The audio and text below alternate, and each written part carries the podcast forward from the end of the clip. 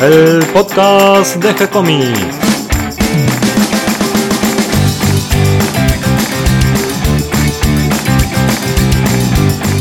Muy bienvenidos a un nuevo episodio de G-Comics, el podcast donde hablamos de todas las técnicas necesarias para realizar un cómic, cómo dibujar un manga y todo el conocimiento requerido para dibujar esa historieta que tenemos dando vuelta en la cabeza.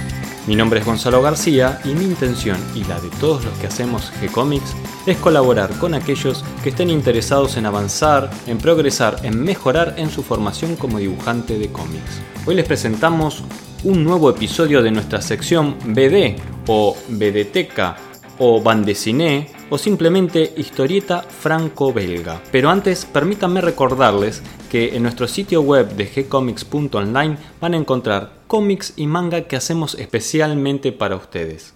Además de nuestros podcasts, van a poder encontrar la información en nuestra agenda y las reuniones que realizamos todos los meses llamadas Meetup. También hemos agregado una sección de blog donde van a ir encontrando notas y además pueden ver las notas de todos los podcasts anteriores que fuimos haciendo, que a esta altura son más de 100. Vamos al tema que nos reúne hoy y si todo funciona correctamente, del otro lado de la línea tiene que estar Mario Borkin, nuestro sabio de la escuela franco-belga, de la historieta francesa y belga de la BD. ¿Cómo estás, Mario? Hola Gonzalo, buenas tardes, ¿cómo estás? Muy bien, muy bien, contento de encontrarnos nuevamente en esta sección de la BD, donde hablamos de la historieta franco-belga. Exactamente. Y hoy es, vamos a hablar de mis personajes preferidos. Después de Tantan o Tintín, para mí estos son los que... Eh, y dentro de la franco-belga, digamos, son los terceros, así más conocidos, porque primero es Tantan, después sigue Spirú y Fantasio, y después están estos dos señores que están al servicio secreto de su majestad. Blake y Mortimer. Exactamente, sí. Que no son muy conocidos entre nosotros. Porque acá no ha llegado, viste que, que alguna vez siempre llegaban las, las revistas Villiquen, y por ejemplo en la Villiquen nunca los vi, y tampoco en, las otras revistas, o sea, como que acá cuando llegaban, llegaban ya con en formato de libro, y, yo la verdad que los conocí bastante tarde. Eh, la verdad que me rompieron la cabeza la primera vez que lo vi porque me, me sorprendió, digamos, este, y después me di cuenta una cosa, viste que los primeros, Tantá, eh, Hergé dibuja Tantá a fines de los 20, ¿sí? Eh, primero que es el país de los, en Rusia, ¿no? El país de los, el país de los soviets. Y bueno, hasta los 40, digamos, Tantán era en blanco y negro y era muy parecido a, digamos, la influencia más importante de Hergé fue Alain Saint-Augin, que es un dibujante francés, que la verdad que tenía un, dúo que se llamaba Sigue y, es muy parecido el primer Tantán a eso. Realmente la influencia de este, de este artista fue importante con Hergé. Pero en los 40, digamos, hay como un cambio de estilo de Tantán. Y que es buenísimo el cambio y que vienen ahora después del restyling de los 60 y que tiene unos fondos impresionantes, ¿viste? con mucho realismo. Que es el Tintín que nosotros el que conocemos. Nosotros conocemos. Cuando yo vi Blake y Morty me dije, pero esto es igual a Tantán. Entonces ahí me di cuenta que... Se copia, dijiste. Y después me enteré que obviamente la influencia de Tantán ahí fue del creador de Blake Mortimer, que es Edgar Pierre Jacobs, que es el que le dio, digamos, a Tantán por ahí ese aspecto que a mí, me, me choca para bien, ¿no? O sea, unos personajes medio caricaturescos con fondos tremendamente precisos y reales. Claro, y esa es la parte Jacobs al, aportar eh, todo el tema de fondos e incluso también participó en la escritura, reescritura, ¿no? De, varios guiones. Sí, Hergé jamás lo reconoció y de hecho los libros no están, pero aparentemente, por ejemplo, las siete bolas de cristal, que es una, aventura doble, las siete bolas de cristal y lo que pasa en, Perú, que se llama el Templo del Sol, eh, aparentemente él participó en el guion también. Y la verdad que digamos, hay mucha influencia de, de Jacobs en, en, en, los Tantán y, y, bueno, eso también, en un momento dado, él, digamos, Hergé lo convoca a Jacobs para, para ayudarlo y después medio la relación se corta cuando, en parte, bueno, Jacobs se va a dibujar su serie, pero como que algunos dicen que, que quedó un poco resentido que no, no apareciera, ¿no? Porque aparentemente la colaboración fue más que simplemente hacer los fondos, sino que, él eh, en realidad Tintín en esa época tenía varias gente dibujando, la escuela famosa de la línea clara, y que nadie aparece, digamos, salvo Hergé, ¿no? Mm. Hay otro que se llama Bob Demore, este mismo Jacques Martin, el de, el de Alix y el de Lefranc, también de haber ayudado, pero bueno, son modos, ¿no? Cada uno, qué sé yo. La, la marca Hergé pagaba más, supongo. Bueno, y por esa época justamente eh, sale la revista con el nombre del personaje de, de Hergé, Tintín, justamente se llamaba la revista, y en el número uno, evidentemente, eh, Jacobs quedó en, buenas, en buenos términos a pesar de su enojo con, con Hergé. Exactamente, sí, sí, porque ya sabían como, digamos, ya no trabajaba más, porque creo que sale en el 46 la primera eh, eh, Journal Tantan, y cierto, la primera aparece Blake y Mortimer, ¿no? Nuestros dos héroes. Este, más creo que los dibujos de tapa de las primeras Tantan son casi todos de Jacobs, eh, o varios de ellos. Sí, ¿no? sí, comienza entonces en, en el 46, en septiembre del 46, y tenemos acá los dos protagonistas, que son Philip Mortimer, que es un agente, del, eh, un científico británico. Es un científico, un astrofísico, creo, y el capitán, ¿no? Claro, el, el capitán Fran- Francis, Francis Blake. Blake, que es un capitán de la inteligencia militar, del MI5. Exactamente, el Exactamente. MI5, sí, del MI5. Lo cómico es que eh, Jacobs tenía dos grandes amigos que fueron este, al colegio juntos. Uno que era Philippe Laudry, creo que es que era que era dibujante. Los dos eran dibujantes, y otro un apellido flamenco que ahora se me fue, por ahí vos lo tenés. Eh, no, Y que aparentemente, sí. para en algún lado yo lo tenía escrito para acordarme, Jacques Laudry era, era- es un amigo que si vos lo ves es eh, Francis Blake, y el otro, le, o sea, él tomó la cara de dos, dos grandes amigos para, para hacer estos dos personajes, ¿no? Cosa que es, es a esa vez es bastante usual, y es como una especie de homenaje. Sí, y además es divertido, ¿no? Eh, Es divertido. poner sí, sí, dentro de la historia de uno a amigos conocidos.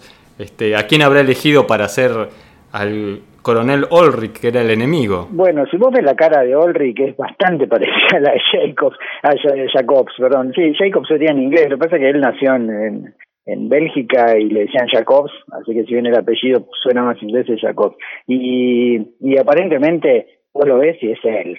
Eh, de hecho, vos sabés le hizo un- una, serie de homenajes a, a Jacobs, porque en el Los cigarros del faraón, que fue una que él ayudó a redibujar, aparecen unas momias este, de unos científicos y uno dice, P. Jacobs, el egiptólogo, no sé qué, y es la cara de él. Creo que en el Cerro de Tocar, que es otra, eh, eh, Cetro de Tocar, perdón, uno de los soldados, hay, bueno, a veces sí, hay dibujitos que es la cara de Hergé, ¿no? Y ahí está uno con Hergé y otro con, con Jacobs. Y si no me equivoco, Jacobs, bueno, algún día podremos hablar de él, fue cantante de ópera. Y si bien Hergé detestaba la ópera, aparentemente el personaje de Bianca Castafiore, ¿viste? La cantante de ópera que, Sí, que sí. hace estragos en los oídos de Milú y del, del capitán Haddock, es como un guiño a, a Jacobs, ¿no? Que era cantante de ópera. Eh, pero sí, bueno, Blake y Mortimer está hecha a imagen y semejanza de sus dos amigos y es interesante, ¿no? Que tome dos personajes ingleses para una serie belga, pero, pero bueno, la verdad que eh, es una serie que a diferencia de Tantan no tiene tanto humor, digamos tanto, o sea, sí, cosa divertida, es más seria y este, las historias son más densas, ¿no? Son historias más bien relacionadas con casi ciencia ficción, misterio.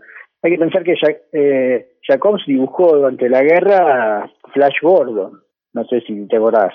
Flash Gordon Sí, sí, las eh. revistas Claro, justamente su, su primer trabajo profesional fue continuar la serie de Flash Gordon que había quedado trunca a causa de la guerra, justamente Claro, cuando porque había una revista, una de las revistas belgas, creo que era Bravo, que traía directamente Bravo, la- sí. los dibujos de Raymond. Pero cuando Estados Unidos entra en la guerra, la- el gobierno alemán la prohíbe. Entonces, a partir del 42, eh, Flash Gordon no puede dibujarse, digamos, con lo que venía de Estados Unidos, y la sigue directamente Jacobs, que copia exactamente el estilo de Raymond. El tipo era un obsesivo, detallista, o sea que se tomaba todo el trabajo de que la, la serie fuera así perfecta, ¿no? Después eso se ve mucho en Blake y Mortimer, los detalles.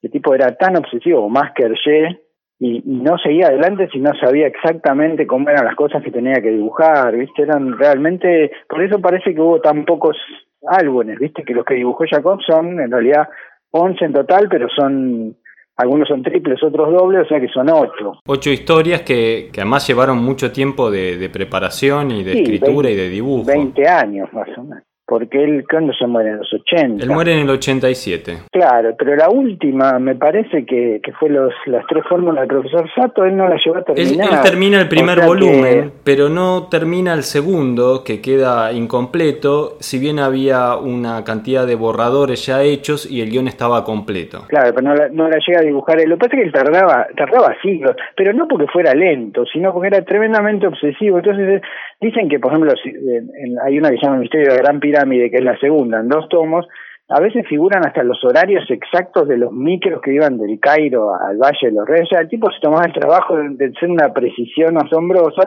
que en parte también venía de Hergé, porque Hergé también los hacía a los que trabajaban con él en esa escuela de Bruselas a documentarse de la manera más perfecta posible. Entonces este le vino como anillo de porque era un obsesivo mal y realmente las historias tienen un nivel de detallismo que es, eh, digamos, sí tiene una documentación atrás muy, muy, muy importante. Este, y eso también agrega, ¿no? Porque le da verisimilitud en la historia que en general son como él, yo creo que como dibujaba Flash Gordon, las historias siempre están teñidas un poco de ese universo medio mágico que tiene Flash Gordon, porque no es el policial típico, ¿no? Como Jean Ballardi que hacía Gigi. Esto siempre tiene una dosis de misterio y de cosas así medio fantásticas que están muy bueno. El mejor de por lo menos el que más me gusta a mí, que es la marca amarilla, la Mark Jones, es, es perfecta, ¿viste? Es una cosa que no se puede mejorar, tiene las dosis exactas de, digamos, de misterio policial, de, cosas fantásticas. A mí realmente es una serie que me gusta muchísimo y creo que la, marcha, la, la marca amarilla, para la gente que no los no leyó ninguno, sería un, un buen un buen ejemplar. Sí, creo que... ahí la historia llega como a, su punto más alto, ¿no? Como vos decís, de equilibrio, de, buena historia, bien escrita. Creo que una característica importante de esta serie y que acompaña muy bien todo este tema de la documentación tan precisa y detallada es que es una historia, si bien es gráfica, es muy literaria, tiene una gran cantidad de texto. Los bloques de texto, incluso de los diálogos que van dentro de un formato de globo cuadrado, no podemos decir que son redonditos, no son burbujas en este caso, son cuadrados de, diálogo, este, tienen una gran cantidad de texto, mucha densidad por página. Eh, te digo que es excesiva, por ahí en los últimos ya se empieza como a, empieza a encontrar el equilibrio. Las primeras es realmente es tóxico porque tiene tanto texto que ya si uno digamos está mirando así y quiere leerlo, ya mucha gente desiste en ese momento. Mucho del texto obviamente es es obvio y por ahí se podía haber eliminado porque pero viene de la vieja tradición. Vos pensás que es el dibujaba Flash Gordon. Flash Gordon no tenía globo claro, era todo el texto debajo claro. claro y tenía mucho más texto. Yo creo que él digamos fue influenciado por eso porque viste que en Tantan justamente es bastante escueto la información y está buena. Él no sé era muy literario y realmente es cierto, los primeros cinco números son los tres del, misterio del secreto del espadón y, y, del misterio de Gran Pirámide, tienen demasiado. Te un momento que realmente uno ya ni lo lee porque...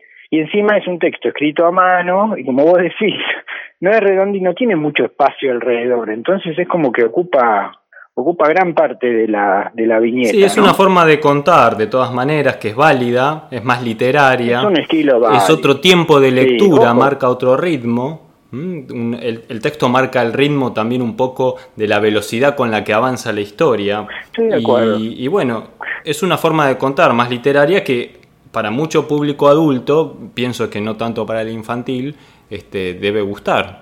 Sí, pero es, a mí me pasa lo mismo con muchos cómics americanos, ¿viste? Incluso de Marvel y Stan Lee que tienen demasiado texto, que a veces el texto es de abruma, ¿viste? A diferencia del manga que en general es más bien corto, eh, el cómic americano también a veces se habla demasiado, digamos. Depende de los guionistas, supongo también, o de lo que quieran contar.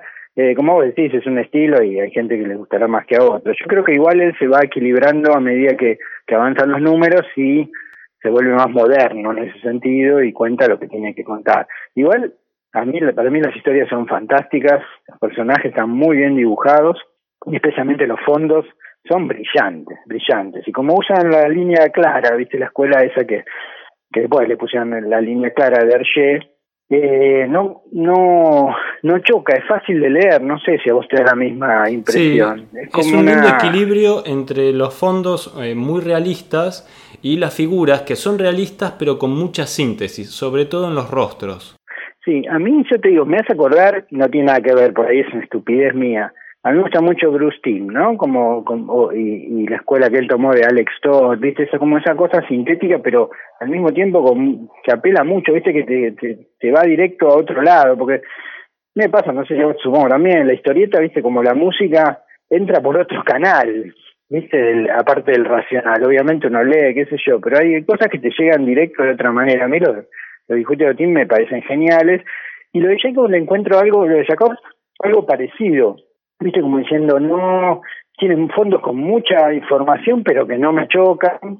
Y nada, estéticamente me parece muy bien logrado. Sí, sí, está muy lindo y además eh, un gran trabajo de color también. El equilibrio del color está muy ah, logrado. Es un dibujo muy moderno, incluso hoy en día. Sí, tal cual. Sí, sí, sí. Yo creo eh, que también ya ves antecedentes, porque todos esos tipos fueron influenciados por tipos muy pesados, ¿no? McManus, el de Bring the McFather, viste que acá era Gijonis y Cebuta o, o no me acuerdo cómo se llamaba, o mismo el que hacía Little Nemo, ¿cómo se llama? McKay, no. McKay, sí. Este, que también ves ese, detalle de línea muy bien hecho, los colores precisos. A mí realmente... Little Nemo de McCoy es este un justamente casi un exponente de la línea clara. Sí, tal cual, sí, sí, sí, sí. Este, me parece que hay como una, una corriente, ¿no? Y, es, y otra cosa que es interesante es como, viste, no, es una cuestión de gente individual, es como una corriente que se va modificando y, influenciando. Eh, qué sé yo, yo creo que le hizo muy bien tener a Jacobs con él y viceversa, es como que va, se va creando cosas de, de la interacción, ¿no? Y lo interesante de Blake y Mortimer también es que cuando eh, muere Jacobs, en, como decís, en los fines de 80. La serie 1987 él muere. Mm, la serie continúa porque los personajes ya se habían vuelto muy famosos, digamos, ¿no? O sea, y ya eso es lo interesante también, porque el dibujo siempre es importante, pero la gente se acuerda de los personajes. O sea, Superman trasciende a Siegel Schuster y no importa quién lo dibuje, digamos, es Superman, ¿entendés? Eh, la importancia por ahí para defender un poco a los guionistas, ¿no? Sobre los dibujantes. Digamos, la creación fundamental es el personaje. Sí, sí, sí. Eh, nosotros pasamos una época en los 90 donde pareció ser más importante el dibujante que los personajes y en otra época los guionistas que los, que los personajes, pero la verdad que por lo que uno se conecta y con las historias y los personajes son justamente eh, los protagonistas, ¿no? Yo creo que sí, porque es algo McFarlane que por ahí inventó Spawn y lo hizo él y digamos hizo las dos cosas. Jim Lee es conocido, pero por los X-Men, digamos. Si él no, hubiera dibujado X-Men, creo yo, ¿viste? Algunos me van a matar por esto, pero por ahí se hubiera dibujado un personaje por ahí que menos, porque los X-Men en esa época explotaron. Este, Jim Lee es un genio y cualquier cosa lo hubiera dibujado bien, pero yo creo que también importa mucho qué estás haciendo y la gente se acuerda de los personajes. Y Blake Mortimer, la verdad que trascendieron a, Jacobs y después hubo gente que pidió permiso para seguirlo porque realmente una lástima que murieran y los que agarraron la posta son impresionantes. O sea, hay un tipo que a mí me encanta, que es Ted Benoit, que es el que hace el primer número post, post Jacobs, que es este, eh, que no, el Affair Francis Blake.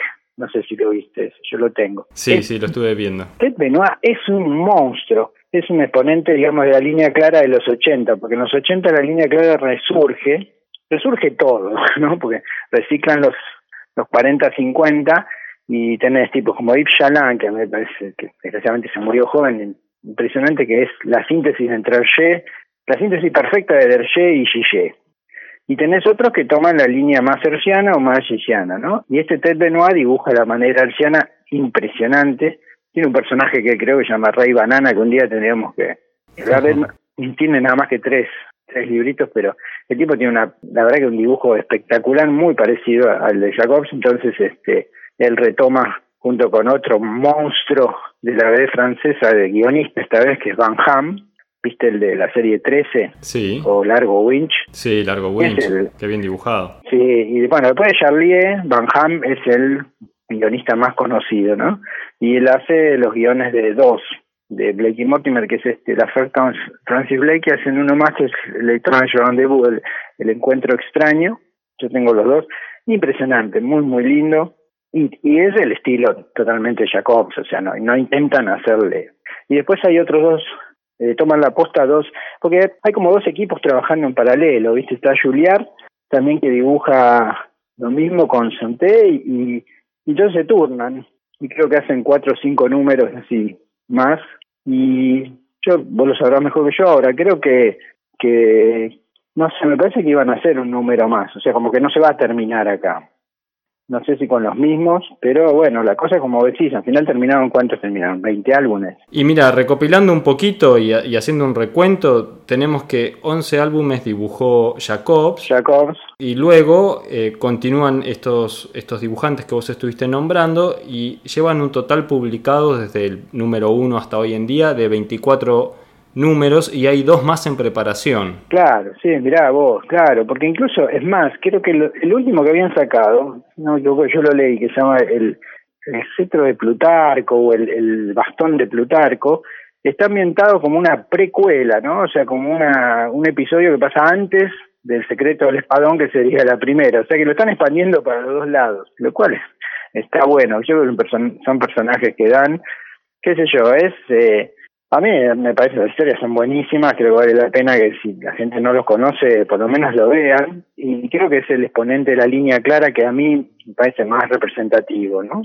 Van a encontrar muchísimas cosas de Tintin en, en, los fondos y esas cosas que son, creo yo, eh, mérito de Jacobs, y hay que no me así, y, tiene una manera de contar que está, está buena porque si bien es historieta, digamos, para adultos, como tiene esos personajes todavía medio caricaturescos, le da cierta cierta cosa juvenil o de juego, ¿no? Eh, no cosa muy Sí, sí, yo creo que es un, un, tipo de historias como para leer a partir de los 12 años aproximadamente, por, por la densidad de texto. Pero ¿no? sí, porque lo que vos decís, la densidad de texto y un poco la, la complicación de las de las tramas, porque son, tramas muy complicadas. Son tramas complicadas, sí, sí, sí, no, no son simples. No, y tiene esa cosa de los 40, 60, que son que los protagonistas pasan de todo y hasta último momento se va pésimo, ¿viste?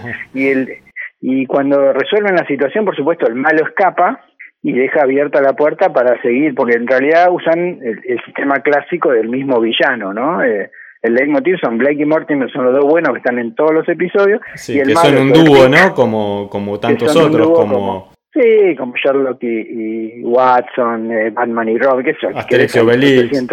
Asterix y Obelix, eh, Tantan y Capitán Haddock, si querés ponerlo. Este, porque acá lo bueno es que no es uno más tonto que el otro, son dos aspectos diferentes, ¿no? Blake es el militar, inteligente, que tiene toda la cosa así, espionaje detrás, y tenés el científico donde tenés toda la parte así fantástica, científica. Eh, entonces, como que es un buen una buena dupla en ese sentido. Y por otro lado es tremendamente inglesa la serie, ¿no? Está muy bien rescatada, los personajes, si bien hablan en francés, eso yo, eh, este, está bien resuelta la, digamos, vos decís, un belga escribiendo sobre cosas inglesas, y bueno, ¿viste? pero eso está bien, está muy bien logrado. Londres, por ejemplo, la, la Mark John, la marca amarilla, los dibujos de Londres son alucinantes, realmente alucinantes. Uno creo que es una de las mejores cosas como está logrado eso. Bien, finalmente para ir cerrando, Mario, podemos agregar que en 1997 se hizo una serie animada producida por varias este, productoras justamente eh, francesas y canadienses, entre las que estaba incluida la división de Dargo de animación, ah, que fueron un total de tres episodios donde se cuentan las, primera, las primeras nueve historias y se suman cuatro guiones originales para la animación. Además también hay una adaptación a radio que después se publicó en CD. Sí, es cierto. Sí, eso lo escuché. Incluso estuvo el proyecto de hacer una película que finalmente fue abandonado, pero sí hay eh, videojuegos e incluso música que está inspirada en la serie. Mirá, este, la, yo vi la, la serie animada, me pareció excelente, por eso me hacía acordar más todavía la serie animada de Batman, ¿viste? Por el tipo de cómo está filmada, cómo tiene los fondos, cómo la música también, me, me hacía acordar, no sé si a vos te pareció con, con la, la serie de Tim. Y, me pareció muy buena, no vi los episodios, digamos, que no, no son historieta, pero a mí me pareció, la animación me pareció muy, muy buena. No sé si la viste, ¿qué te pareció a vos? Sí, sí, vi, no las vi completas, vi así de fragmentos y me pareció muy logrado y muy, muy bien combinado mm, ese pasaje de la historieta a la animación, ¿no? Que no es fácil. No es fácil, no es fácil para nada. Por otro lado, es cierto que son muy cinematográficas. Si tenés razón, no sé por qué me hicieron realmente una película, porque da, da para una saga tipo James Bond, ¿no? De hecho, es, es relativamente similar. Sí, creo que tendrían que retomar el proyecto y hacerlo. Yo pienso que andaría muy bien. ya tienen los guiones escritos. Seguro, no, tal cual. Aparte que es una onda muy Indiana Jones, viste, Lara Croft, realmente tienen material, como vos decís, material de primer nivel, porque las historias son muy buenas. Y la verdad que sí. Por lo menos una serie de televisión, ¿no es cierto? Por lo menos. Ahora que los canales tipo Netflix producen ellos y necesitan material, yo iría corriendo a buscar este, alguna productora para producir una linda serie. ¿Cuál será? ¿Será los derechos que cobran mucho? Viste que en general pasa muchas veces los familiares este, después pretenden tanto. Yo siempre me pregunté por qué no se hizo una película sobre el Eternauta o, como decís, una serie de televisión porque digamos está está buenísimo y son proyectos que están ahí dando vuelta y pienso que en algún momento se van a concretar. Ojalá. Finalmente Mario, a ver si vos conocías que también hay una parodia una serie que se llama Philip and Francis, por lo menos así en inglés, ¿no? Eh, en francés era Philip Francis. Y que son tres volúmenes, hay, hay tres libros editados, eh, dibujadas por Nicolás Barral y con guiones de Pierre Bays y con color de Philip de la Fuente. Yo no las digo, ¿las viste? Tendré que buscarlas para No, solo vi los dibujos, me parecieron eh, muy logrados, están muy bien hechos. Este, y lo que sí vi que es como llevar al extremo los personajes, ¿no? Hacerlos muy caricaturescos. Bueno, sabes que eso es una práctica en, pilot, cuando estaban, eh, estaba saliendo pilot, eh, eh, había un belga, que era Greg, me parece, que, estaba a cargo de, de Spirou, que él hacía una serie llamada Kill Talón, que era un personaje que en realidad era un personaje de historieta que trabajaba en una revista que se llamaba Polit, ¿viste?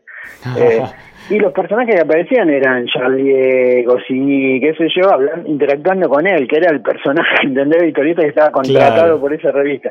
y yo sé que hay bastantes homenajes así en broma, que es lo mismo que si vos te, cuidás hacia la revista Mad, en Estados Unidos. Claro, en sus comienzos hacía parodias de, de cómics. Exactamente, de cómics, de series y de, claro, de, hecho Bollywood ha dibujado un pseudo Batman, creo, en cómic, cómico para amar, o sea, como que es bastante usual que la, industria, digamos, va, la industria o, el arte de la historieta se burle a sí misma y tome estos referentes que todo el mundo conoce como para hacer algo divertido. Eh, la voy a buscar esa porque no, no, no la vi, y estaría bueno. Este, bueno, después le vamos a compartir un poco de material, Mario, y queda la invitación a todos los oyentes para leer Blake y Mortimer. Vos especialmente recomendabas... Y la marca amarilla. Que es la marca amarilla. Me parece que es el número 4. Sería, a ver, 1, 2, 3, 4, 5, el sexto volumen de la serie después de... Ajá, sería el más logrado desde tu punto de vista y creo que, coinciden muchos críticos en, eso. Creo que sí, porque la mayoría, y es más, la que se tomó siempre como el fondo que siempre aparece en todas las cosas es ellos con la marca amarilla detrás, o sea, como que, que ha quedado como, como la, la serie representativa. Eh, me parece a mí el guion más logrado, seguro. No es que los restos sean malos, pero la verdad que si uno va a empezar, que empiece con esa porque es la, la mejor seguro. Eh, sí, si, yo, si tengo que elegir, elijo esa, sin duda. Bien, queda entonces hecha la invitación y te agradezco, Mario. También te invito a que en un próximo episodio del podcast hagamos uno especialmente dedicado a Jacobs, que pienso que tiene una vida muy interesante, guerra de por medio. Sí, tal cual. Y que nos va a ayudar a entender también un poco su obra. Me parece genial porque estudiar la vida de estos tipos también te da el contexto en la que que la obra aparece y, y por qué en cada país, viste, los héroes son ligeramente diferentes. Y como vos decís, estos tipos que son la generación de la guerra nos dejarían muchas enseñanzas. Así que sí, dale cuando quieras. Muchas gracias, Mario. No, gracias a vos. Un abrazo. Espero que toda esta información les resulte útil e interesante, como me ha resultado a mí. Bienvenido Bienvenidos a todos los que se sumaron en el día de hoy y gracias a los que nos comparten en sus redes sociales y ayudan a que cada vez seamos más. Recuerden que pueden escucharnos en iTunes y en iBox y que si les gustó el programa pueden darnos un me gusta, escribirnos una reseña, darnos las estrellitas que nos merecemos. Pueden acercarnos sus sugerencias y propuestas a través del formulario de contacto de nuestro sitio web gcomics.online, donde también pueden comentarnos sobre cursos que estén dando, eventos que organizan, nosotros con gusto los vamos a difundir. Si prefieren pueden seguirnos desde nuestra página en Facebook, les responderemos siempre con alegría y continuaremos publicando nuevos episodios. Gracias y hasta la próxima.